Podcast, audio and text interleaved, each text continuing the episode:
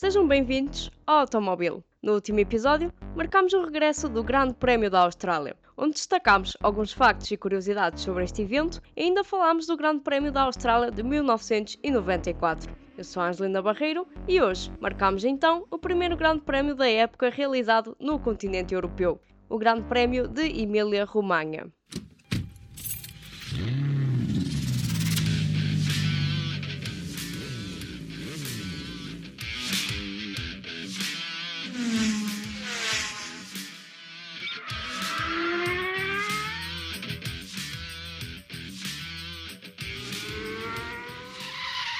O Grande Prémio de Emília-Romanha situa-se no mítico Autódromo Internacional Enzo e Dino Ferrari, situado em Imola. Este circuito está apenas a 40 km da capital da região da Emília-Romanha, Bolonha, e a 80 km da fábrica da Ferrari, em Maranello. Inaugurado em 1953, este circuito foi originalmente apelidado de Autódromo di Castellaccis. Porém, este espaço já foi renomeado algumas vezes, pelo que, antes da morte de Enzo Ferrari, o autódromo era mais conhecido por ser apenas Autódromo Dino Ferrari. Assim, o nome atual do autódromo é para homenagear o lendário fundador da Ferrari, o Sr. Enzo Ferrari, e o seu filho, Alfredino Ferrari, mais conhecido então por Dino, que viria a falecer em 1956 vítima de distrofia muscular. É também conhecido popularmente por Circuito de Imola.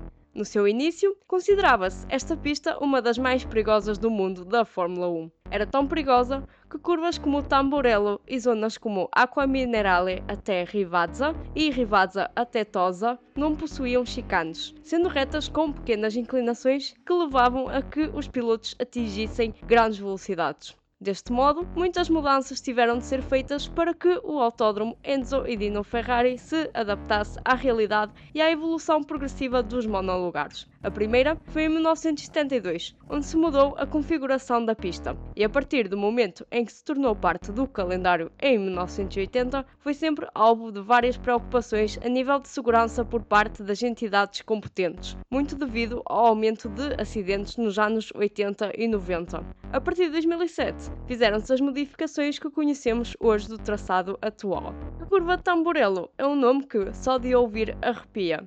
A velocidade que se podia atingir ao chegar a esta curva passava os 300 km h pelo que houve vários acidentes a acontecer e alguns deles fatais. Alguns exemplos de acidentes em Tamborello foram em 1987 com Nelson Piquet Jr., em 1989 com Gerhard Berger, em 1992 com Ricardo Patrese e em 1994 com a morte de Ayrton Senna. A partir daqui, Tamborello foi transformada numa chicane. O circuito de Imola já albergou outras categorias que não a Fórmula 1, Mundial de Superbikes, o Internacional GT Open, Le Mans Series foram categorias que passaram já por esta pista. Mas não só falamos do desporto motorizado. Também este circuito já protagonizou etapas em provas de ciclismo, nomeadamente no Giro de Itália e nas provas iniciais e finais do Campeonato Mundial de Ciclismo. A volta mais rápida da nova pista em Fórmula 1 pertence a Lewis Hamilton em 2020, com um total de 1.15.484.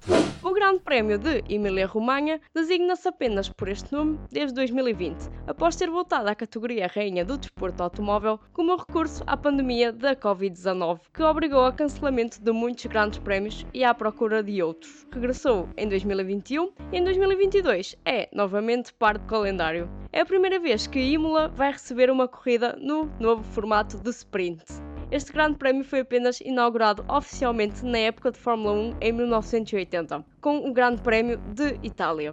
Porém, de 1981 a 2006, o Grande Prémio de Itália passou a chamar-se de Grande Prémio de São Marino. Fora isso, realizaram-se duas corridas extra-campeonato. Uma em 1963, onde Jim Clark foi o grande vencedor, e outra em 1979, onde Niki Lauda venceu. O piloto que venceu mais corridas no circuito de Imola foi Michael Schumacher. O piloto alemão venceu sete vezes este grande prémio. O prémio que vou detalhar neste episódio dedicado ao circuito de Imola é o Grande Prémio de São Marino de 2005. São Marino é a quarta ronda do Campeonato Mundial de Fórmula 1 de 2005. Kimi Raikkonen conseguiu vencer a pole position, mas é na corrida que as coisas se complicaram. Liderando desde o início, o piloto finlandês, à volta 9, é obrigado a retirar-se devido a problemas no seu monolugar. Assim, é Fernando Alonso que sobe ao topo devido ao seu segundo lugar conquistado na qualificação. Poderia ser uma corrida calma, mas uma série de desistências e acidentes não o deixou ser, e fez com que as estratégias no pit stop fossem o mais importante no calor do momento. Michael Schumacher, que tinha partido de 13º lugar, está a 12 voltas do final, pronto para apanhar e possivelmente retirar a vitória a Fernando Alonso. A verdade é que não aconteceu. Foram 12 voltas em que Michael Schumacher e Fernando Alonso protagonizaram uma das batalhas mais intensas vistas no Grande Prémio de São Marino, mas, no final, foi o piloto espanhol a vencer mais uma corrida.